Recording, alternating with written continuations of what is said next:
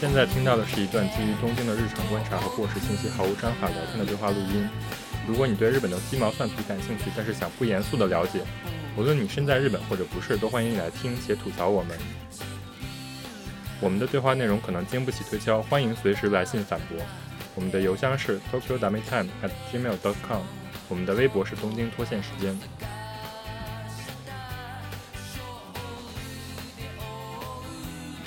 今天参与对话的主要人物有唐一、罗二、周三、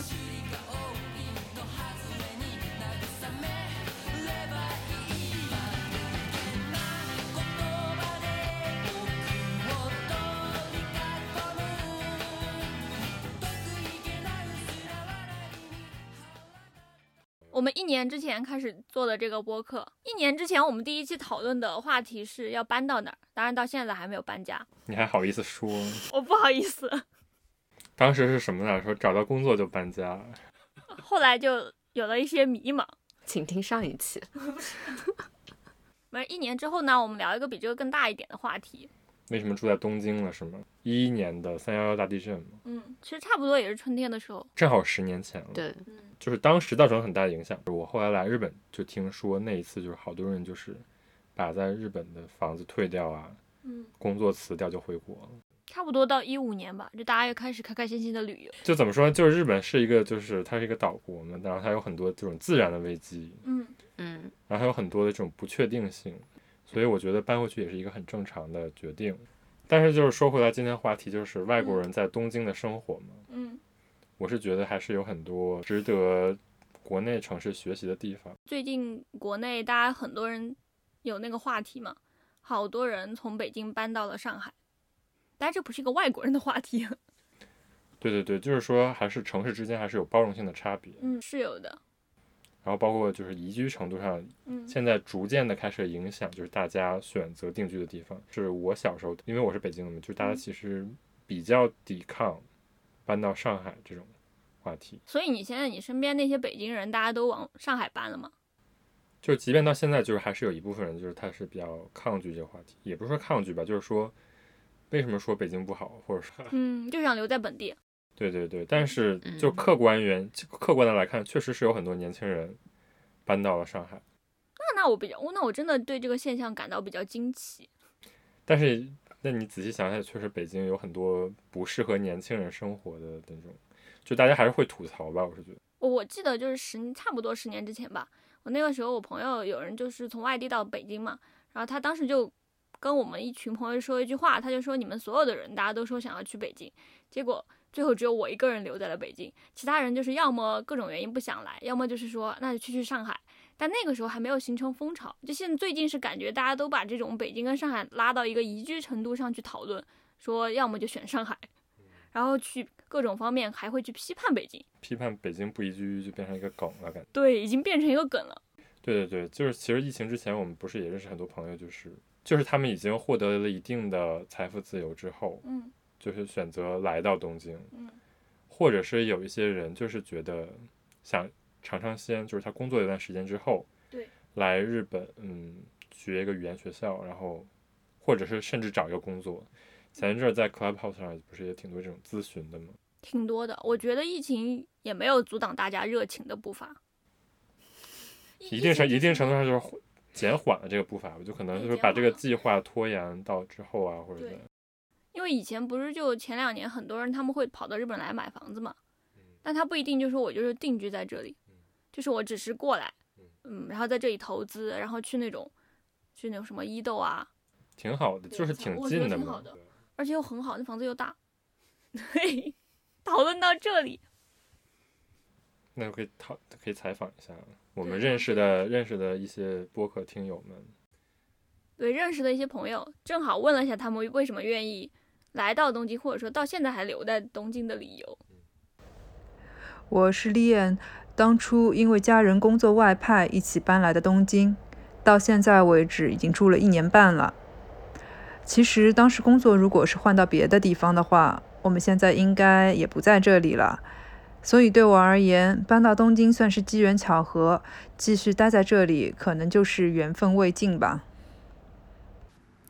我是巴巴口，在日本来来回回住了三年左右吧。当时是因为想住在东京去的，那现在也离开了，是因为人与人之间关系那种松紧度的轻松感和自然感，对我来说更重要吧。我叫小刘，今年是我在日本的第五年。当初之所以来日本，是因为当时自己不太适应国内的环境，想要给自己换一个环境，去一些其他地方。到目前为止，我觉得这个地方，东京这个城市，日本这个国家，在一定程度上还能够满足我。嗯，东京首先是一个国际化程度很高的城市，嗯，在这里生活，呃，能够使自己一直处在一种最基本的需求都可以被满足到的一种情况之下，这对我来说是很方便、很便利、很不用操心的一个事情。有很多的，嗯，小事也好，大事也好，都有比较完善的一个系统。我是莎莎，来日本三年多了。嗯，当时来日本是因为工作的关系，但是其实并没有想要一定留下来。然后现在也待这么长时间了，然后和女朋友一起养了一只可爱的狗，叫披萨。我觉得日本好是很好，但是它其实各方面都太好了，所以其实也挺无聊。然后因为疫情的话，也很长时间没有离开过日本了，所以我们也在想，等疫情结束之后，可以去其他地方看一看，考虑如果离开日本会搬到什么地方。刚才听他们讲，我就在想，就是不管他们是留下还是离开，其实大家好像都比较公认东京的城市生活这个部分质量会比较高。嗯嗯嗯嗯嗯，而且听了他们的话，我还想到，嗯、大家都是外国人嘛，嗯，可能有的人他刚来日本的时候日语已经比较好了，但像我这样，我就是刚来日本的时候日语就不太好，但他们，但我们都在东京生活着，嗯，甚至生活的还挺自如的。那个有一个著名的哔哩哔哩 UP 主 Cat and Seed，他嗯们也是，就是疫情之前来的东京。一我我我一开始以为他们就是过来会学学语言啊什么的，结果感觉好像他们就用英语很自如的在东京生活着。对对对，因为我们当时是作为留学生来的嘛，嗯，然后来的第一件事肯定是要先把语言关过，这样你才能上学。是的，是的，对，但是就是其实如果你要是作为一个就是根本嗯，财富比较自由，又没有任何这种学业上压力的话，其实来的时候第一步并不一定就是一定要学语言，嗯甚至很多人他直接来找工作，就是他也不用说好日语就可以找工作。啊，其实大学里面也有那种英语项目，就你不用学日语，然后你直接过来上学也可以。而且关键，我觉得主要生活状态的区别吧，就你过来工作，如果你要找日企，你肯定得会日语；但如果你没有这种状态，你说我就是过来只是待着，或者是说我就是过来上个英语项目的学，那其实我生活上它其实不会太需要你去用本地的语言，你就用你自己的语言待着就可以。所以这也是很多当年很多游客喜欢过来的原因啊。就他们过来了之后，他也没感觉到说我用我自己的语言可能会有一点点不便，但是整体的旅旅程是很舒适愉快的，尤其是在东京这种地方，就各个方向都没有让他觉得很障碍。所以你觉得是为什么呢？商场都有中国导游，但这也是就是一五年之后才开始的吧，在那之前也没有那么多。那期间吧，因为那个时候汇率比较好，但我觉得那个中文导游只是一方面，因为一个人他来东京，他不可能每天都跑到那个药妆店去买东西吧？那虽然肯定有中文是好的，但很大一部分是因为我觉得东京的那种基础设施啊什么的，就是它整个空间很好。嗯就我除了买东西之外，我可能很多时候我能在这里觉得说，对我这样的一个人来讲，能感到很多最舒基适的最嗯地方。基本的体面，对， 我觉得你这个词用的很准确。嗯对，就是你不会活得很狼狈，我是觉得。 嗯，因为就是我还是要说，就是我之前就是有一段在巴黎生活，然后又不会法语，嗯但我就非常能体会到，因为我刚来日本的时候也不是很会说日本日语嘛，嗯，所以就是我有两段经历，我就是完全可以对比，你你觉得怎么样？我就觉得就是在日本生活真的是舒适。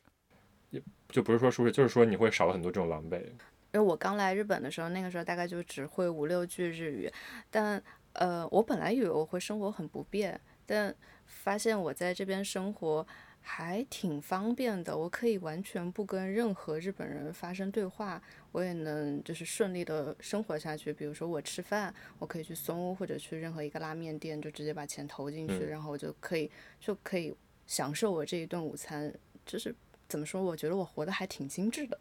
嗯，对，而且像那种，突然想起来那种自助洗衣设施，就平常可能出去，你会发现那种店也是你整个你二十四小时自助你就可以完成，你也不需要跟外面的人讲话。现在最近我们家楼下的那个自助洗衣店还有自助买菜冰箱，就是你每天在网上选好什么菜，然后它第二天就放到那个冰箱里。对对对，你也不用跟任何人讲话，它里面什么都有，那种塑料袋都有，特别方便。嗯，所以你们有没有想过，就是不学日语就这么生活下去？我其实以前觉得，你到一个地方你就应该学一下当地的语言，但是我在东京发现了另外一种可能性，就我不学好像也可以。对对对，就是我刚才时候有种感觉，就是我就是非常严重的依赖网网购，刻意的避免跟人沟通的，就是当时来的时候，你居然还有这么一段时期， 这我觉得嗯挺正常的。日语不太好，发生对话也会有一些误解，你还不如不沟通。对，对对，我会主动的选择那些可以不沟通的店。嗯嗯嗯，对对对，嗯我懂。所以说我觉得这样的便利设施也造成了就是一些沟通障碍，就是嗯，其实它反而就是让你更加逃避去学习日对语。你会不会有这种感觉？会你就是久了之后，你就会觉得，那我在很多情况下我能不讲话，我就不讲话。然后还有一个另外比较大的原因就是我比较抗拒去语言学校，其实当时嗯，为什么？你觉得就是大家嗯没有语共言同学话校题好啊？蠢啊！那个时候觉得，对对对，但是我觉得是你的语言学校比较好，所以说你可能没有这个问题。可能他刚来的时候他就先先在学校了，对对然后我对，刚来的时候读的语言学校是大家每天就是拿着那个书本要把手机没收，拿着那个书本然后对话，就问那个呃什么旺桑哦哦桑，你今天早上吃了什么？我今天早上吃了荷包蛋，哇，真是太好了！对对对，嗯这种必须感要觉。就很夸张。而且对就是你的语言学校同班同学就是有各个国家的嘛，嗯，然后不同语言水平的，然后不同背景，然后这个时候就是你会觉得，你一个都要上大学院的人，为什么突然出现在一个小学班级里？嗯对是对有对点这种感觉。然后来讨论今天去哪儿散嗯步这种话题，嗯嗯，所以我觉得就是语言学校也是一个，虽然对我现在来，对于现在的我来说，它是一个非常必须的一个阶段，但是当时我是非常抗拒嗯上语言学校的。语言学校周围也都是中国人，所以你其实没有觉得你是一种在地的感觉。对对对，我就觉得我刚来日本的那一年，整个就是一个旁观者的状态。我没有我在学日语，但我没有觉得我跟这个地方就是在地的这些东西有什么样的接触。我一对对直对，是我一觉得个这个感受是一个，游客，对，是一个游客。然后其实你虽然是生理上是非常舒服的，对，但实际上你的心里就是有一些部分还是被压抑的这种感觉。嗯，对，因为我本来也不太爱跟人说话，然后我就在这儿待着，我就觉得日本这个地方真的要命。我不是对它的那个早上的地铁啊、什么满员这些东西觉得很要命，我是觉得这个地方它很，它让我的性格不太不太开放的部分嗯变得越来越封闭了，对对对，就嗯不太好，然后就觉得嗯。要赶紧考上一个学校，然后脱离这个环境，然后对真的跟当地的东西有一些接触。所以说这个时候你反过来说，就是它的这种便利的避免沟通的这些设施，实际上是我嗯觉得是一个、像一个温床。对对对一个嗯分嗯床。技术的隔阂，人就确实，人就确实就是滋养，我觉得会很滋养。就是你如果想懒的话，你真的可以完全不跟任何人对讲对，话即。便现在，比如说你今天心情不好，你就可以不说话。对，但是比如说你要这要是在一个欧美国家，就是它没有这么便利的设施，嗯，你的沟通是一个必须的生存的技巧，嗯。你就会学习怎么跟人沟通，我觉得也是一个挺好的一个方面吧。嗯现在这么看来的话，所以就是就是也想到就是一个电影嘛，叫《迷失东京》，嗯，你没有看过吧？看过。有看过的。这电影好有名的，好多外国人都会看《迷失东京》，啊对，然后就是觉得这就是哦是东京，然后 对嗯，当时那个有一个挺有名的一个歌手，Shawn Mendes，然后他拍了一个 MV 模仿那个《迷失东京》， 《迷失东京》，它的好多东西都好经典，比如说里面的什么三得利威士忌啊，到后来就一直三得利就一直拿这个拿拿来说事儿，还有那个博越那个东京的那个酒店，对对就是因为这个电影变得非常有名，然嗯后觉得就是大家来东京都要去住那个， 就是一个俯瞰东京的感觉。我觉得在那个酒店里的感受就是跟一个外国人在东京的感受挺像的，对因为对其实东京人就是一般人也不会去住那种酒店，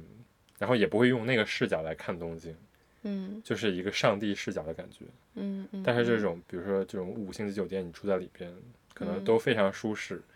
一切都跟东京的日常就完全是分开的。然后在东京路上走也跟普通的那个东京的人不一样，而是去体验一些非常异国情调的那些茶花呀、茶道啊对对对，的那种课程。酒店这个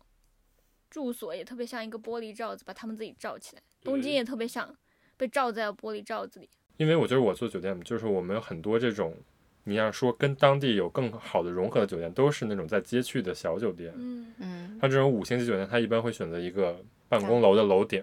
嗯比如说你能想得出来的什么博悦、什么嗯，文华东方，都是在一个特别高的地方，然后就底下都是有非常好的接待，然后把你直接接到楼顶。这个时候，其实你是跟这个城市是一个完全脱离的状态，你接嗯触不到这个城市里的日常的居民，然后你在这个酒店里享受的服务也是跟这个城市毫无关系的，对，它提供的东西也是脱离你的日哎常的。就是都是国际化的标准，就是已经跟东京这个城市没有什么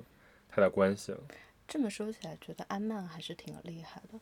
他安曼也是一个在楼顶的酒对店，它，它是一个在楼顶。我以前没觉得它的室内多么的厉害，你这么说我就觉得它既既在楼顶，又有一些日本的东西嗯，结合的还但我觉得五星级的那种服务，它也就你不可能，就是比如说星野他会做那种低端线，那就是你不可能就完全的融入到日常。你想，你每天出门有人帮你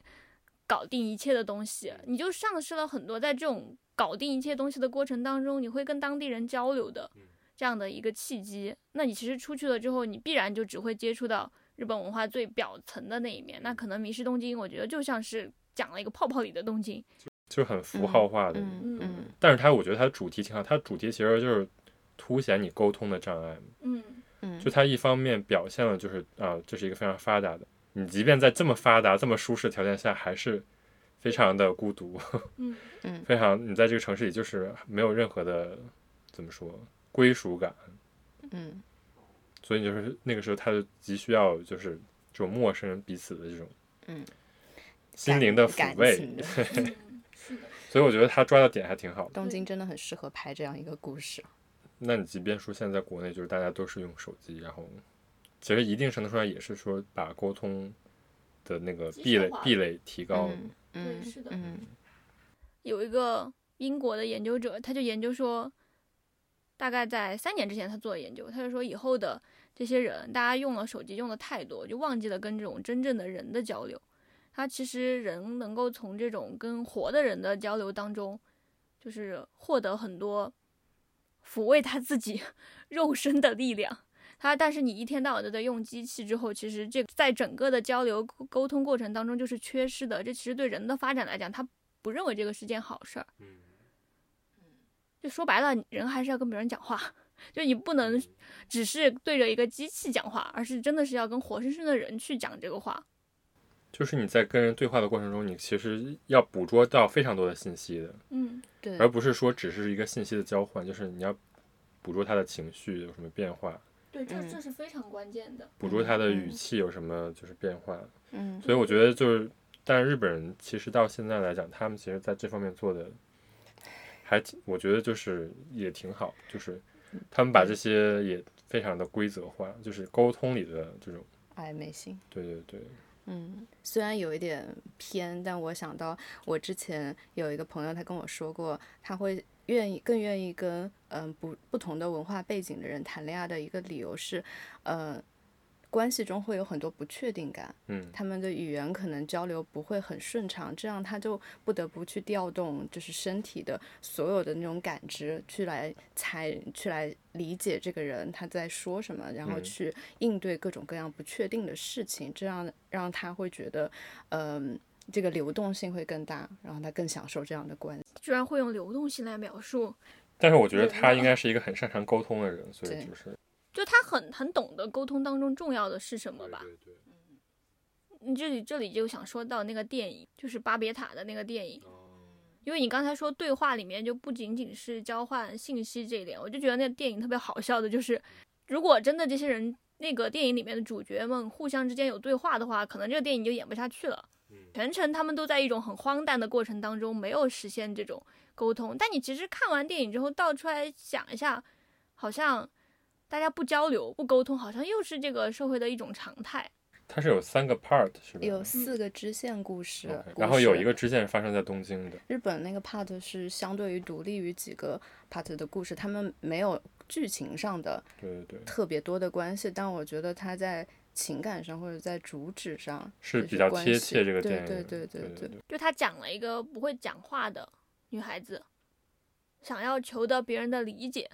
但是正因为她不会讲话，所以她采取了很多剑走偏锋的方式，想要去求得她遇见的每一个人的理解。然后中间还融合了很多大家对日本少女的那种想象，比如她穿着那种，明的制服，对对对，迷你裙啊之类的。就是她是一个比较叛逆的形象嘛，对，她一个青春期少女，但是那个时候就觉得是一个非常好的表达这种沟通的那嗯个电影一个电影，嗯，因为她既有跟她跟父亲的这个隔阂，隔阂，也有她作为一个语表达残上障人士，表达上的残障人士，然后嗯，她跟这个世界的隔阂，嗯然后也有一些比如说感情上的隔阂，嗯，就在日本这个 part 做的挺好。那个女主角是菊地凛子演的嘛，对，然后而且我当时觉得这个音乐特别好，音乐嗯拿了那个奥斯卡，奥斯卡最佳音乐，然后那个钢琴是坂本龙一弹的。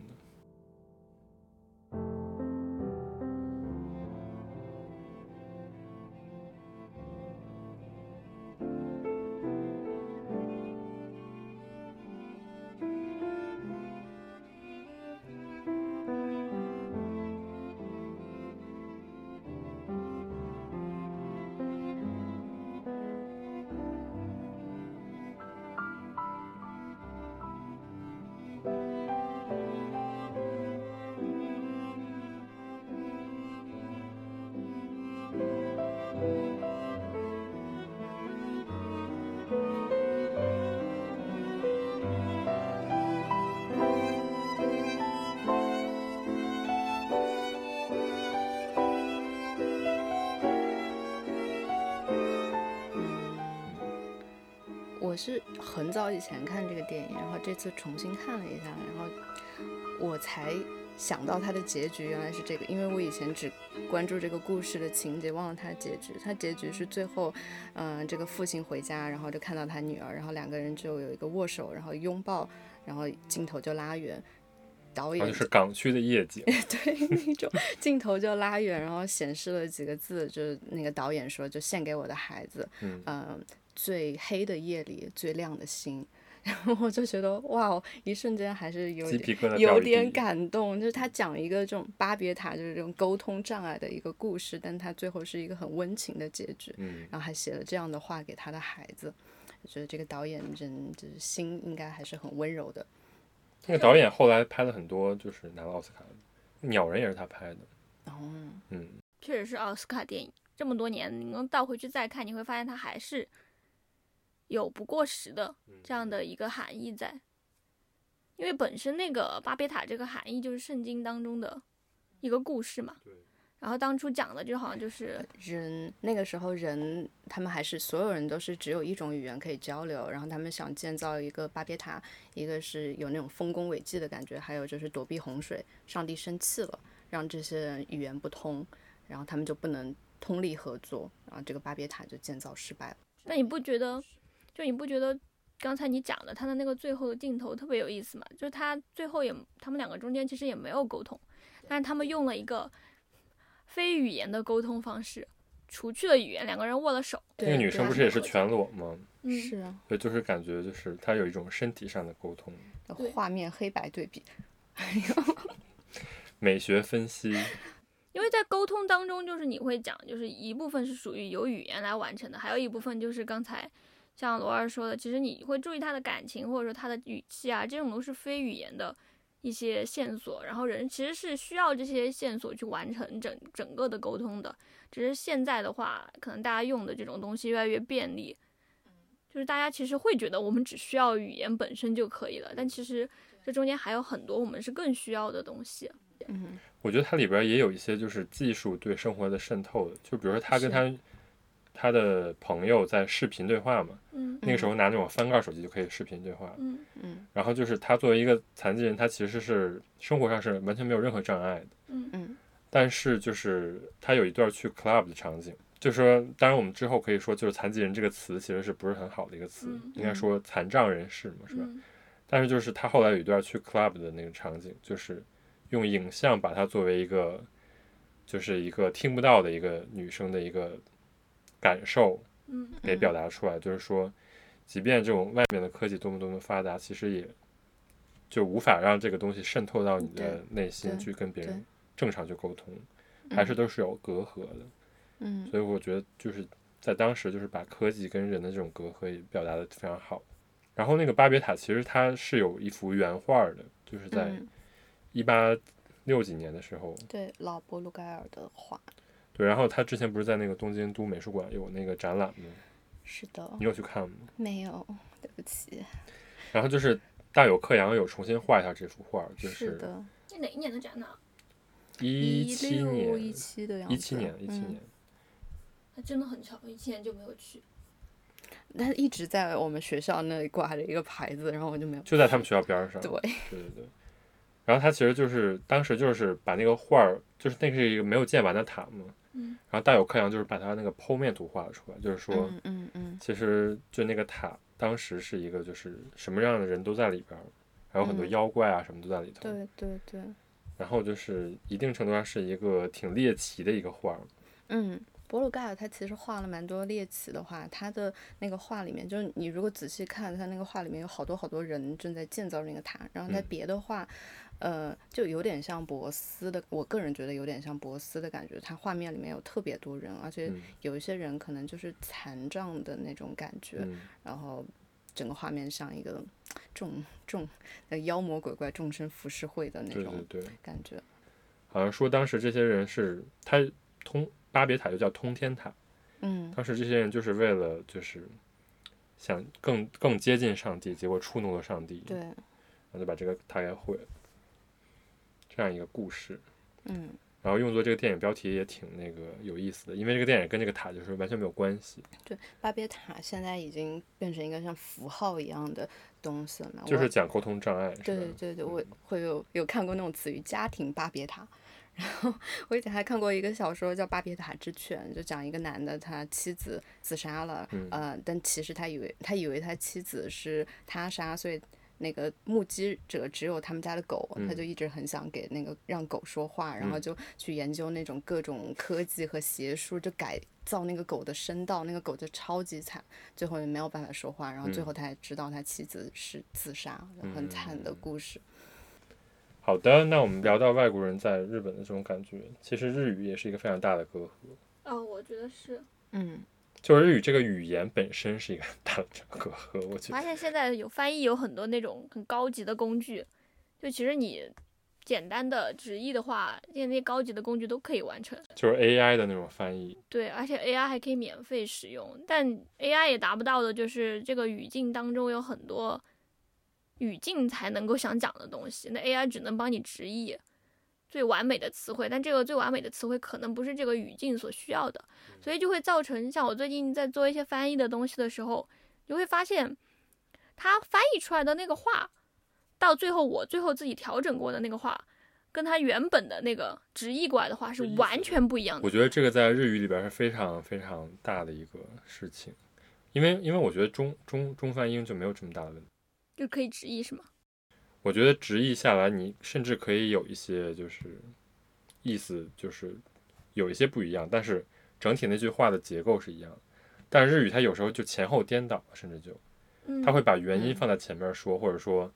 把这个结果放在前面说，这样的话，这整个剧你才像一个地道的日语，你不会这么觉得吗？有时候我看就是那种 Netflix 的那种字幕是日语的，对对对然后跟那个人说的东西是完全不一样的。对，有可能他说到最后那个词是第一个出来的。对对对，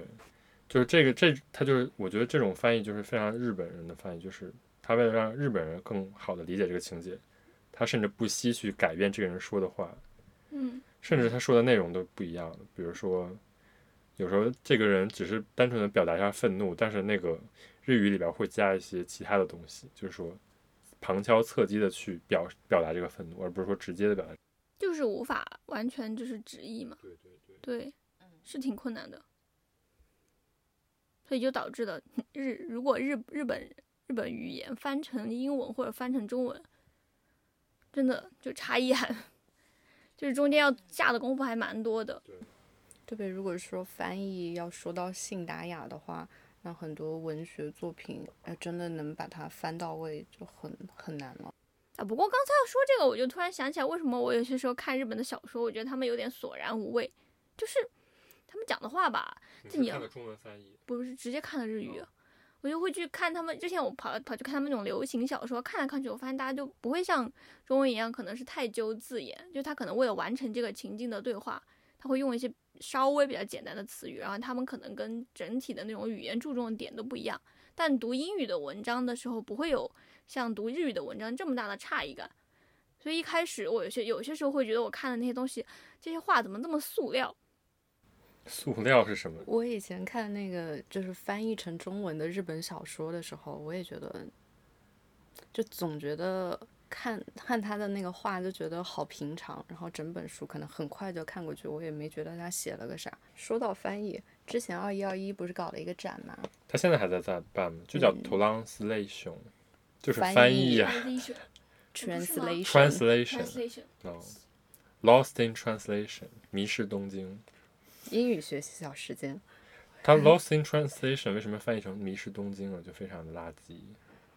他可如能果就叫迷失，迷失在翻译 里，没人看没人看。就非常商业的一个名字。对啊，你你想迷失东京，迷失京都，迷失关西，哇，感觉好好看。啊让我想到之前有一个那个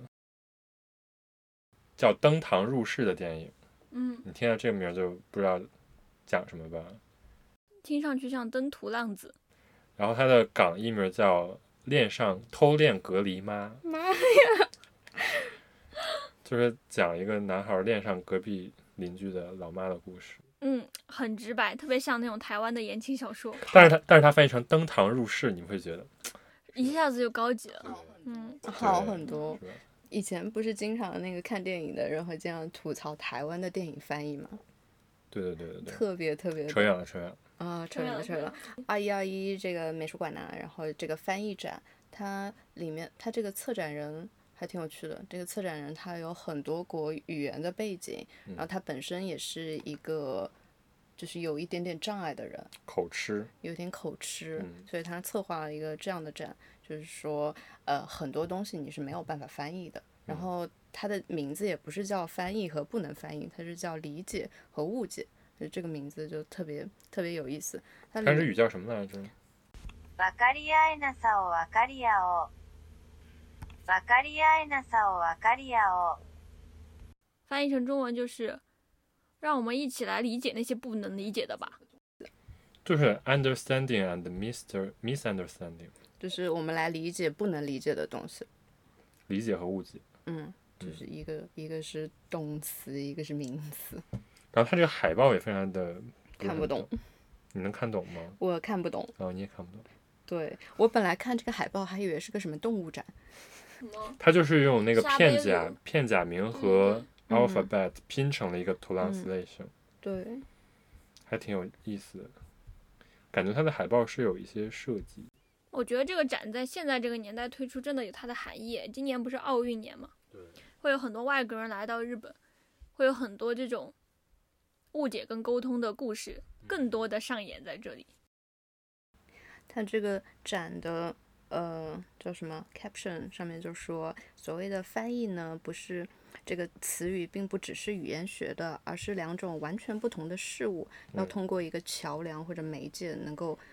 嗯，能够彼此沟通和理解，这是他这个策展人他觉得翻译的意思。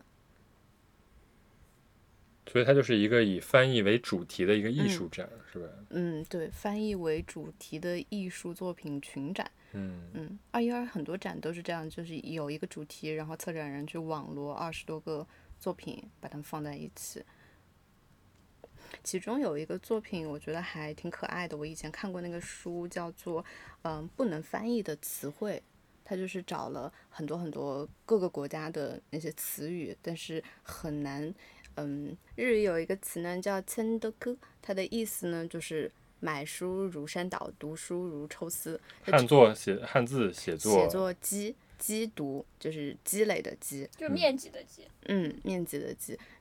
这样的一个词就没有办法在中文的语境里找到一个跟它完完全全对应的一个词。它就是刚才那收句集话了，嘛，是吧？嗯嗯，买书嗯摔倒，读书如抽丝，他就收集了很多很多这样的词汇，那个还做了一本书出来，做了一本书，哇哦，还挺有趣的。它是一个艺术书籍，是啊，吧但对，它是一个插画艺术书籍。我还以为这它是一个就是那种单词书。它它那一套书出了好多，还有是那个不同的各种各样奇怪的面积丈量，比如说像呃一盏茶的距离，就是你在海上的船上喝喝一杯茶可以走多少米，这是一盏茶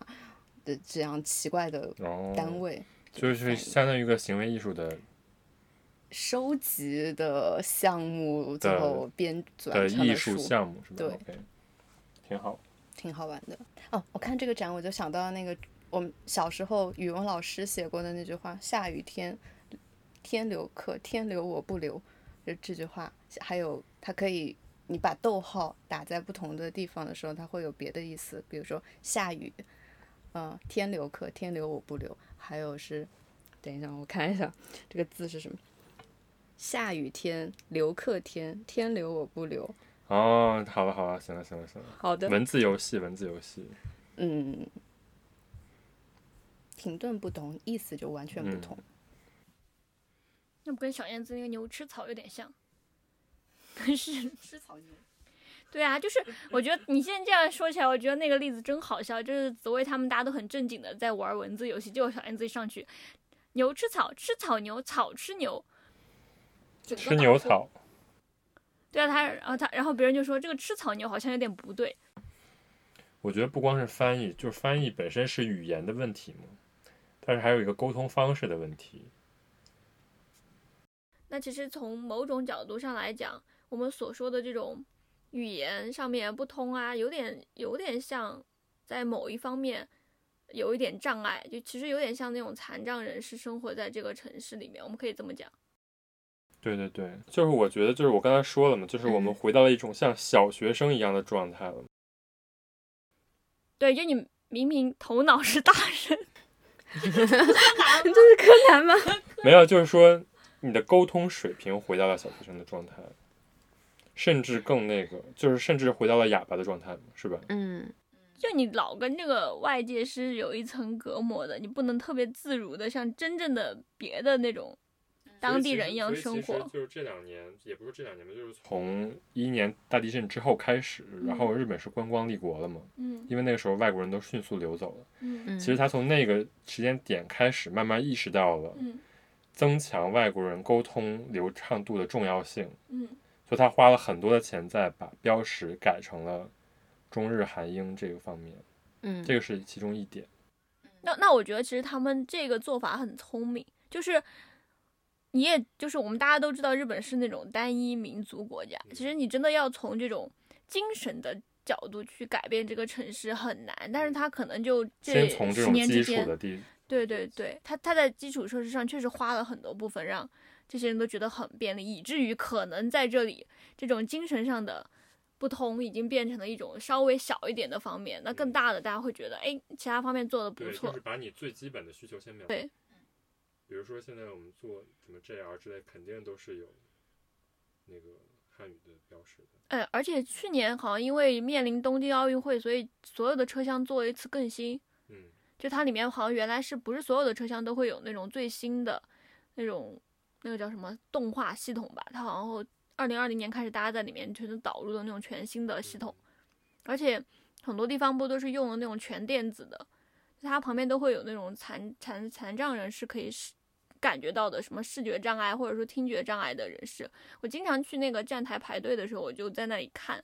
他们设置的那些东西，就真的特别的贴心。就我当然也会想，哎，那他们比如上说什么东西，比如说什么设置的什么，就站台上，它不是两个一个门打开嗯打开的时候嘛，它那个门旁边，它以前是没装那个门之前什么都没有，但它现在装了那个门上面，好像是首先有那种视觉障碍的人，他可能会哦有的那种小点，然后听觉障碍的人，他好像那个地方是设置了那种音的，然后他就上面就有写说，就是如果你是有这种障碍的人，你听这个好像就可以哦判断他来不来。然后是现在新建的这种站台都有这种全自动的这种系统，好像。我看到新站那个新建的站台的那个屏蔽门上面是有一个二维码的，嗯，好像说就是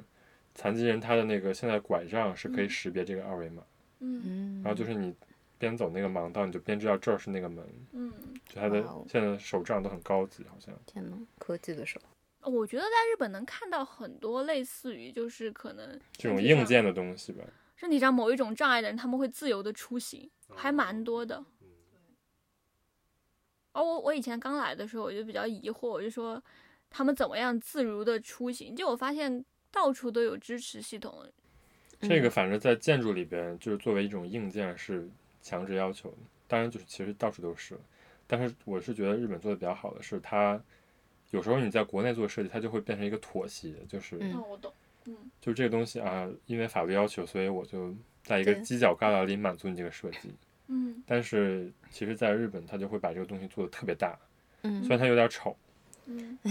哎，那个 AED 不是一样的吗？但日本就是我刚来的时候，你们语言学校我不知道有没有，反正我们语言学校甚至是连 AED 都培训了，就告诉你这个这个障碍物、这个建筑物里面哪儿有，然后就告诉你要去哪儿。我就在想，这种要细到这种地步吗？就感觉他们好像已经制度化了。所以 AED 的意思是什么？就是心做心脏复苏用的，心对，脏就是全称是什么？自动体外心脏除震器。就是给一些急发性的心脏病的人使用的对。你可能比如说晕厥了，你给他做普通的那个心肺复苏，然后他没有反应的时候，你就用 AED，然后就是那种类似嗯电击、嗯去刺激他。 OK OK，我我现在就是就职的公司就是做那个 sign 的，我之前。开始去画地图的时候，我就发现每一个残障人士的厕所都会配一个人工肛门，然后我当时还惊讶，原来这个东西那么普及。你们是要画在 sign 上面吗？嗯对，sign 上面就残障人士的厕所，它不是有一个人他坐在轮椅上嘛，嗯然后他的嗯右侧的空间，右上角的空间是空的，然后那个地方就会多画一个人工肛门的 icon，或者有些时候会画一个哺乳区域的 icon，它是合在一起的。就是一个乳瓶儿的 icon。对对对 OK 对对。然后呃我，然后之后我在做 JR，然后这嗯些就相当于已经是标配了吧。对对对是标。标配。我在看那个地铁上，很多地方都有这个东西。就是其实如果你不知道人工肛门这个东西，你也不知道那个标志是这个意思。但是对，如果你使用这个东西的话，会你会发现那个 mark 实际上是到处都有。是是是 OK 然后还挺方便的。我看他们去，我现在去 Pavco 里边都有那个，就是伊斯兰的礼拜的地方。那那个做的更完善了吧对对对。然后残障人士的，就是最基本的，就反正建筑里边的话，比如说我们，即便是正常人，有时候我们拎个大箱子想使用扶梯，就想使用直梯，肯定都是有的。即便就是那个台阶可能只有五步，它也会有一个直梯配备。嗯。因为就是这个是需要，他他们叫 barrier free 嘛，就是嗯完全的无缝衔接所有地方。嗯就是你完全都可以走轮椅才可以。如果有一个地方断掉，比如说你就差这五步台阶断掉，其实都是不不合规范的。嗯但这个东西在国内就非常普遍，比如说你下个地铁，可能只有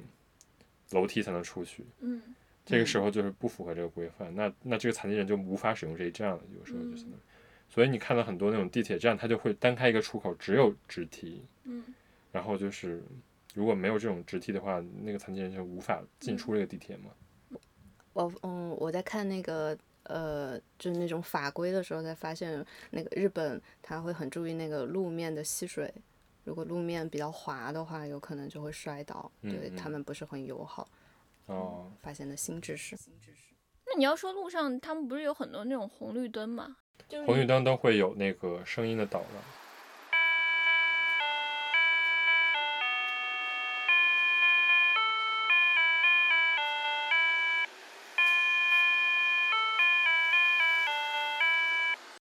对，还有可以触的触控的那种，就好像专门是给这种不便利的。你不一定要把手伸过去，其实你只要把它会感应你。而且我发现日本导盲犬特别的多，就是导盲犬正常的在街上走的也很多，我看到好多。就他带着导盲犬上街，然后大家可能周围的人都会帮助他，比如说他进地铁什么的，然后那个地铁的乘务员看到了，也会相应的就会有帮助。而且你们之前看到过那些人，他们上地铁的时候，可能比如说如果有人就坐是了如果有高差的话，会有一个乘务员拿那个坡出来。而且他们就是不管现在是不是急着要走，那一定会等嗯对对对，等你上了之后，然后他再把这个车门关上。而且地铁好神奇的是，它如果因为残障人士 晚了那么一两分钟，它之后会在别的时候把那个时间表对准，然后会补回来的。对这个属于他们的能力对的问题的。太厉害了。嗯啊，还有那个在所有的问询台都有笔谈用具，就如果你那个说话有一些障碍的话，嗯，会就是让你去写这个。对。对对，而且这个也会在那个 icon 上面反映出来。哦，我觉得这个也是怎么说呢？他也是，比如说有些人不想去用嘴沟通的话，嗯这些也是一个，因为有些人有精神上的这种表达障碍，嗯，对，所以他这种笔谈用具可能不不光光是给不能说话的人，嗯，就是他是一个很怎么嗯，说，对于正常人来说也是一个对友好的一友个好设施嘛。就是我觉得这些设施虽然我们现在都是在讲，就是给一些好像大家觉得跟一般的人稍微有一点区别的人士来用的，但其实每个人都有可能变成这样的一类人，就很明显的，日本它现在是一个老年人很多的社会，其实很多老老年人他可能年纪大了之后腿脚不便，然后或者说眼睛也会看不清楚，然后走这些路上的时候他就会很慢。那在这种时候，那这些设施其实也会帮到他们。他们可能肢体功能仍然健全，就是没有正常人那么灵敏，但他可能还算健全的情况之下，但他就是因为啊、呃年年岁比较大了，然后行动比较迟缓的时候，这些设施的设置，它不仅仅只是帮到一小部分人，那可能是更大的这种情况之下，这个社会当中生活的百分之六十的人，大家以后可能二十年之后，百分之八十的人都是高龄者。那就是这些人全都会受到一个比较好的一个帮助。那同样的，你看在国内，大家现在可能比起说议论，就是肢体不健全的这一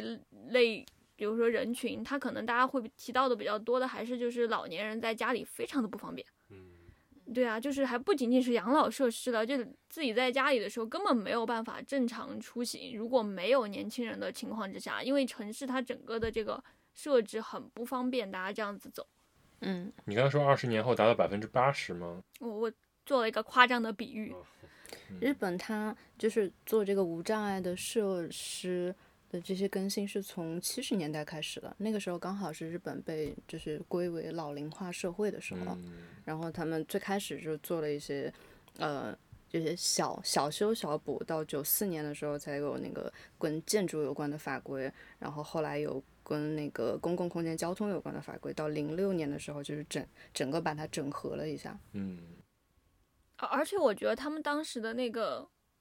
做法挺聪明的，就当然也可能是社会的限制吧，就是他们当时大概在十多年之前，然后他们可能就向全社会讲说，我们要针对的这个人群不仅仅是一部分，可能就是所谓的残障群体。那我要把就是这个社会上你们都有可能成为的人都纳纳入进来，像刚才说的老人，那像孕妇还有幼儿，就你能想到的这些，可能是在大家平常印象当中可能没什么问题的人，他们全部都要把它纳入到整个的这样的一个设施使用者的设想当中。那其实就是把这个问题就上升到一个你怎么样跟这个社会当中的人，你只要在这个社会当中的生活，你都应该关心的层面嘛。然后他再去推进。那其实每个人在用的时候，他肯定就会感觉到，哎，还是跟我自己过去、未来、现在的生活，总之是有关系的。你再怎么样，你在这个社会当中生活，你总有家庭吧？就算你是一个男性，你总会老去吧，对吧？然后，如果你是一个女性，你是有可能生小孩的，那这些全都是跟你有关，那你就应该为这个东西，就是说参加一些这样的那些类似的讲座也好呀，然后或者是说去参加这样的一些活动也好呀，你就去大家就是大家力量一起把这个事情给推进下去嘛，大家会重视起来，也不会因为啊、偶尔一些人在这个上面可能具体的场面上耽误了大家时间，然后大家觉得这是一个跟我没关的事情，这是他们的一个做法嘛。所以我觉得说回来，就是他总的来讲，就是推进这个事情，并不是说怎么说像像我们从小教育就是说要关爱残障人士，而是说嗯就是对说的，推动整个社社会的一个活力吧，嗯就是让整个社会的人就是活得是都很体面，是对就是说他很在乎这种怎么说你在日常生活中的这种 seamless，就是无嗯缝衔接的这种感觉。对其实这个本身对于增强我们的沟通，或者说增强整个这个社会经济的活动的嗯活力，嗯，包括文嗯化活动的对活力，都是对有帮助的。嗯。嗯我在那个日本残疾人基本法里面看到他写的这个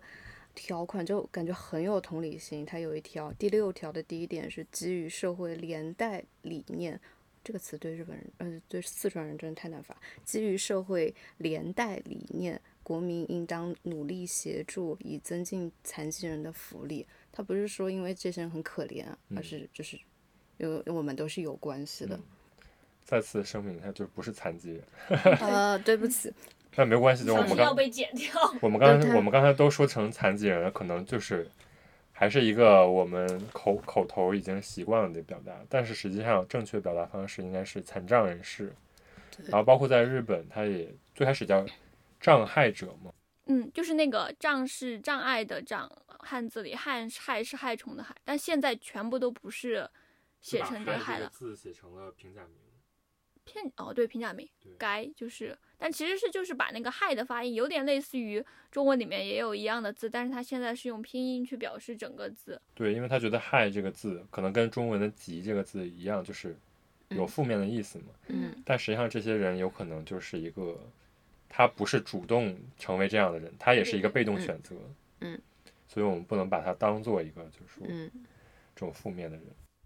就是他觉得说语言这样的一个表征，可能也会加强歧视，就他们国家经常搞这种有点类似于表面形式的更改。就以前六十年代的时候，他们这边发生了水银泄漏，这个事件当时被命名成了水俣病。后来在八十年代的时候，就有人提出来说，把这个东西叫做什么什么病，就有有一种这个人活该，就是自己不注意所以染病的感觉，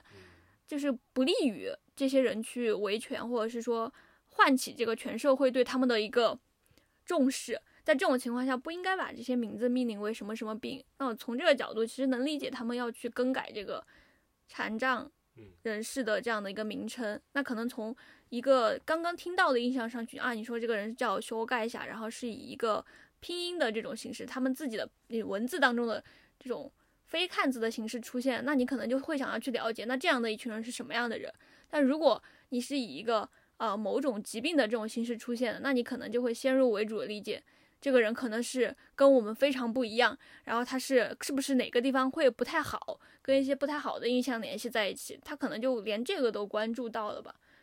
嗯，这嗯真的还挺让人感动，因为像刚刚我去查那个法律法规就的时候，我就觉得它里面的文字是写的就是清清楚楚，白字白纸黑字，但你真的要在细节中把它落实，还挺难的。而且他们还做到了一个是功能上的落实，而且还考虑到了这个每个残障人士的心理感受，那没有被区别对待，也不会被误解什么的。他改了这些，比如说名字也好呀，设施也好呀，它其实也会惠及到正常人呀。我看这个里面有个材料，就是说当年有人觉得花王出的一款洗发水，就是分不清楚洗发水跟护发素，那肯定有些正常人会觉得，但可能也有一部分就是大家以为的这种残障人士，他可能会觉得很不便。那花王他就看到这个现象之后，他们就在那个洗发水的瓶子的瓶身上设计了几个点，就你直接摸到那个瓶身，你就知道哦，这个是洗发水，但是护发素是没有的。你去用的时候，对对对，就是你洗洗头的时候是闭眼的嘛，是吧？对，对啊，包括现在很多那种我们日常中觉得很正常的一些方便的设计，都是刚开始为了残疾人设计的嘛。嗯，嗯，短信啊，然后短信有也是吗？对，短为什信么呀也是，因为但是不能打电话方，对便，不对？打短信和邮件，然后到打字机到字幕，就是最开始是为了残障人士，现在嗯普及到大众，惠及到大众的发明。那明治那个牛奶是不是也是啊？就牛奶它不是搞了个开口嘛，就你很容易把那个明治那个盒装牛奶，倒出来吗？就你很容易把它倒出来，它那个开口很好撕那个部分。我不知道是不是为了这个发明的，但真的很好撕。那个当时二一二一不是给他办了一个展，就讲他们当年怎么去设计这个牛奶盒的嘛，而且还设计成了大家都好像都想采用这样的一个设计。嗯，有一个概念叫通用设计，这个东西，嗯，这个这个概念在日本的无障碍设计里面是非常非常重要的一个核心的一个点，它是呃八几年到九几年一个美国的。美国的一个美国人提出来的，它其中有七个原则，就是说你要你要去做通用设计的时候，要注意到呃公平，它要谁都能用，然后要自由，什么时候都能使用，比如说高低不一的扶手啊，然后还有像是要简单直观，甚至你不用睁眼也能用，就类似于洗发护发这个情况，还有嗯是容易理解，比如说图形 icon，嗯、还有是一个是安全。就如果是误操作的时候，你会发生的反面结果更少。比如说微波炉突然打开，它会自动停掉，或者是苹果的手机的按钮，就是那种删除的按钮会放的特别大。嗯还有就是持续性。我在看那个国内的很多呃空间，它设置的那个盲道，它是嗯比较、呃断的。然后它现在的所有的那个无障碍的设计还是左一左一杆子右一杆子的，但日本它已经把它做成了一个系统，那就是它九十年代在日本，它已经从单纯的无障碍设计变到一个通用设计的概念，它嗯不是只为了这个残障人士，而而是为了很多很多人都去考虑，所以就跟刚刚的汇集可以合在一起了，汇集就汇集到普通人。 ，OK。 OK，说到残障人士，就是有一个体验叫 Dialogue in the Dark，你们知道吗？嘿，哦我我好去像过，你去过呀？对，在青山那边吗？是吧？呃，我去过成都的，对，在成都也有。对，太一爽个了完全黑暗的一个环境，然后嗯让你模仿，就是视觉障碍者。我在成都体验过一次，大概是半个小时的体验。进去之后是一个完完全全黑的空间，嗯呃，我们好像每个人都拿了一个杆子，那就体验那个盲，嗯，就是视觉障碍者他平时的生活，他是怎么走在马路上的，然后旁边的市集有一些那种小推车的障碍物是怎嗯么让我走路非常不方便的，然后就是你会切身的感受到，作为残疾人的，太难了，作为残障人士，实在是太难了。 OK OK，因为它我看它是一个一九八八年一个德国人发起的一个项目，然后九九年在日本开的这个，嗯，可能现在已经在四十多个国家都已经有这个嗯 room，、它就是一个纯黑暗的一个对 room 是吧？有一点点像安藤忠雄的南寺，我知道，就是那个嗯建筑本身、是吧不是里面的感，就是你在里面的感觉应该是全黑的。 ？OK OK，就是它其实还是有一定艺术感的一个空间。呃，没有，但就是全黑，那为什么会像南寺？因为南寺也是全黑啊。当然就是在这个 Dialogue in the Dark 这个项目里边，就是它也会卖一些这种对对对，它盲文的嗯周杯边。子啊，我之前有看那个 YouTuber，他是坐着轮椅的，他就给大家看他平时坐轮椅的时候，呃，就带着一个 GoPro 给大家展示他平时坐着轮椅的生活，我就发现他们的那个视觉真的。非常的靠下，虽然我之前知道这个点，我知道他们坐在轮椅，他们看到的东西比我要靠下，但我看他的那个 GoPro 的那个画面，我还是非常的震惊。就挺压抑的，是吗？对，原来真的那么的靠下，就是好多事情是你知道这个道理，但你没有办法真的去理解他生活是怎么样的。我就发现沟通和理解真的是很重要，然后我要就是从他们的那个角度，真的去感受他们的生活是怎么样的，而不是就比如说我现在是在做设计嘛，我不能用一个比较理所当然我自己的那个出发点去嗯来做东西，嗯还是要比较从他们的角度考虑。那你们做 sign 会不会做一些，比如说盲文这种东西在上面？我们的 sign 是目前是我目前接到的是不做盲文，我觉得盲文是他们的那个后期后期制作公司的那一步、然哦后再加上再这个加上去的。 OK，OK 但我在做 sign 的时候，呃，基本上我们大家所有讨论的最要紧的一个点就是你这个东西可读性是什么，可读性是什么，能不能马上读出来？我们会把做好的东西就完全就打出来，然后贴在墙上，然后站五米看，站十米看，左边看，右边看，然后就看它到底能不能读。嗯，就是能不能简单又明了的，在短瞬间之内传达你们本来想传达的意思，就这个点很重要。我之前看过一个纽约地铁的那个标志的小故事，他们最开始是全部都手写，非常非常混乱，然后有一个很厉害的嗯、呃设计师过来给他们做了一套系统，然后把整个呃把整个导视就做的非常的规整。那之后呢，过了好多年，他们依然还在修改，他们去测试，发现以前做的是白底黑字，呃，看起来不是那么的清晰，最后看了很久很久，测试了很久很久，把它改成了黑底白字，这样会哦看起来比较清晰。对，这种就是也会对一些正常人对的识别有帮助，当然对一些比如说视觉有障碍的人会有更大的帮助。以前在比较小的时候，理解这种视觉障碍的概念，可能都是从“假如给我三天光明”开始的，就是觉得这个人跟你的生活隔得特别远。但其实，也许解决这些问题的一个统一的办法是不把这些人从我们的生活当中摘出去，就像我们刚才提到的日本做的东西一样，就是只有当你意识到这个人跟你是